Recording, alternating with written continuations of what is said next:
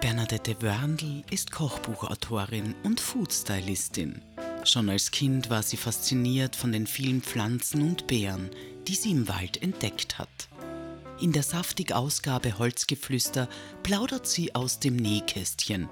Ein Text von Anna Schumann, gelesen von Heidi Klug. Geschmack aus dem Wald. Gedanken verloren blättere ich in einem Kochbuch. Es fühlt sich so an, als würde es mich in eine andere Zeit mitnehmen. Erinnerungen flackern auf, der Geruch nach feuchter Erde und leicht süßlichen, doch dunklen Nuancen. Moos, Blätter und Holz. Als wäre ich wieder im Wald meiner Kindheit. Zapfen suchen, Blätter vom Baum essen und mit meinem Cousin im lehmigen Bachbett auf dem Popo durch den Wald abwärts rutschen. Wald gibt mir so viel, erzählt mir Bernadette Wörndl im Gespräch. Es ist für meine Familie und mich wichtig, dass wir gemeinsam in den Wald gehen. Ich merke, dass es meinen Kindern gut tut. Ich hole mir im Wald Inspiration. Man wird ein bisschen zu einem anderen Menschen. Es holt einen einfach runter. Und für mich ist das pure Entspannung. Fast wie Meditation, wenn ich in den Wald gehe. Und es ist so einfach, es erdet. Ich finde, man nimmt immer irgendetwas anderes mit, sei es etwas Gesammeltes, sei es etwas Entdecktes oder sei es irgendein neuer Pilz, den man findet. Oder auch meine Kinder, Immer entdecken sie Neues. Es wird nie Fahrt. Bernadette Wörndl hat an der Wiener Kunstschule Food Art für sich entdeckt, Erfahrungen in Profiküchen gesammelt und einige Zeit in San Francisco im Chez gearbeitet. In Wien hat sie bei Babette Spice and Books for Cooks, einem Kochbuch- und Gewürzgeschäft, innovative Genüsse komponiert und Geschmäckern eine neue Note verliehen. Es piepst. Ich komm gleich wieder, sagt Bernadette und huscht in ihre Küche. Bin schon wieder da. In zehn Minuten piepst es nochmal und dann ist Ruhe. Lacht sie. Ich back ja zweimal die Woche Sauerteigbrot für die Alma Gastrothek in Wien. Bernadette strahlt. Die Liebe zur Küchenkunst, zur Einfachheit im Ofen und auf dem Herd ist deutlich in ihren Gesichtszügen zu erkennen. Wie verhält es sich mit den Werkzeugen für die wunderbaren, wenn irgend möglich, regionalen und natürlich qualitativ herausragenden Zutaten? frage ich Bernadette. Für mich ist Holz das wichtigste und schönste Material in der Küche. Alle meine Bretter sind aus Holz. In der Großgastronomie gibt es ja diesen, ich nenne es jetzt einmal Irrglauben, dass man nicht auf Holz arbeiten darf, weil es den Hygienevorschriften nicht entspricht.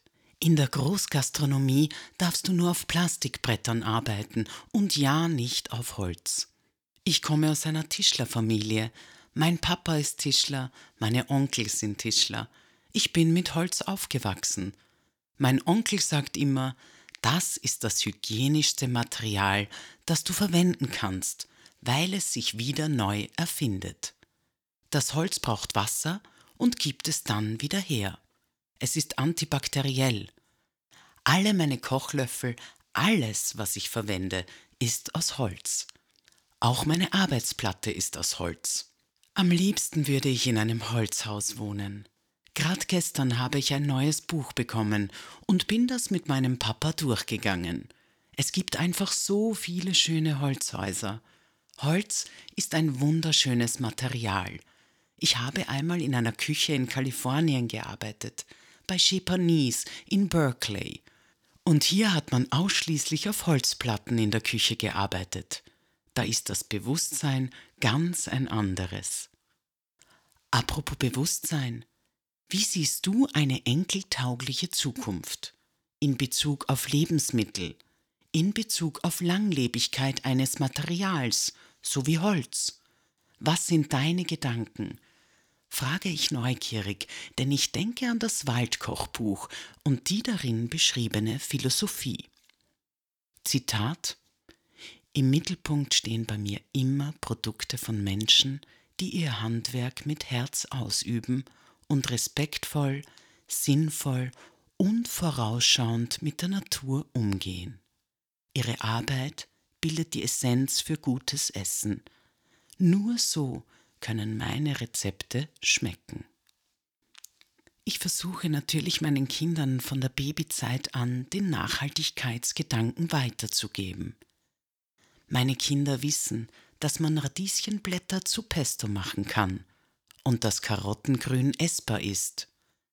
Wenn die das pflücken, dann sagen sie, Mami, schau, heb ma das auf und mach ma da was anderes draus? Wenn der Anton ein Getränk trinkt, in dem eine Orangenscheibe schwimmt, da kommt er dann zu mir her und sagt, können wir daraus irgendwas machen? Ich habe Ihnen das schon sehr gut weitergegeben, nur weil ich es Ihnen vorlebe. Erziehung ist ja immer Vorleben.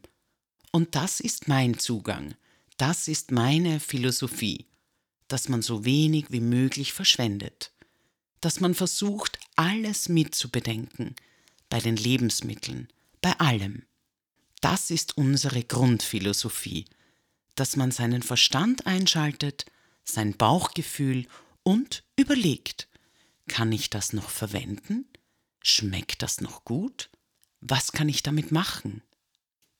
Wir haben einen eigenen Garten. Wir bauen Lebensmittel selbst an. Ich glaube, wenn das jeder so ein bisschen anfokussiert, dass man bei den Kleinen startet und diese Philosophie mitgibt, dass sich die Zukunft ganz super verändern wird, dass das gut wird. Wenn ich an meine Mama denke, habe ich das bei ihr genau so geschafft. Und darauf bin ich ziemlich stolz, dass sie so ein bisschen umdenkt. Das ist eine andere Generation, die, wenn ich mich zurückerinnere, bereits auch mit Fertigprodukten gekocht hat.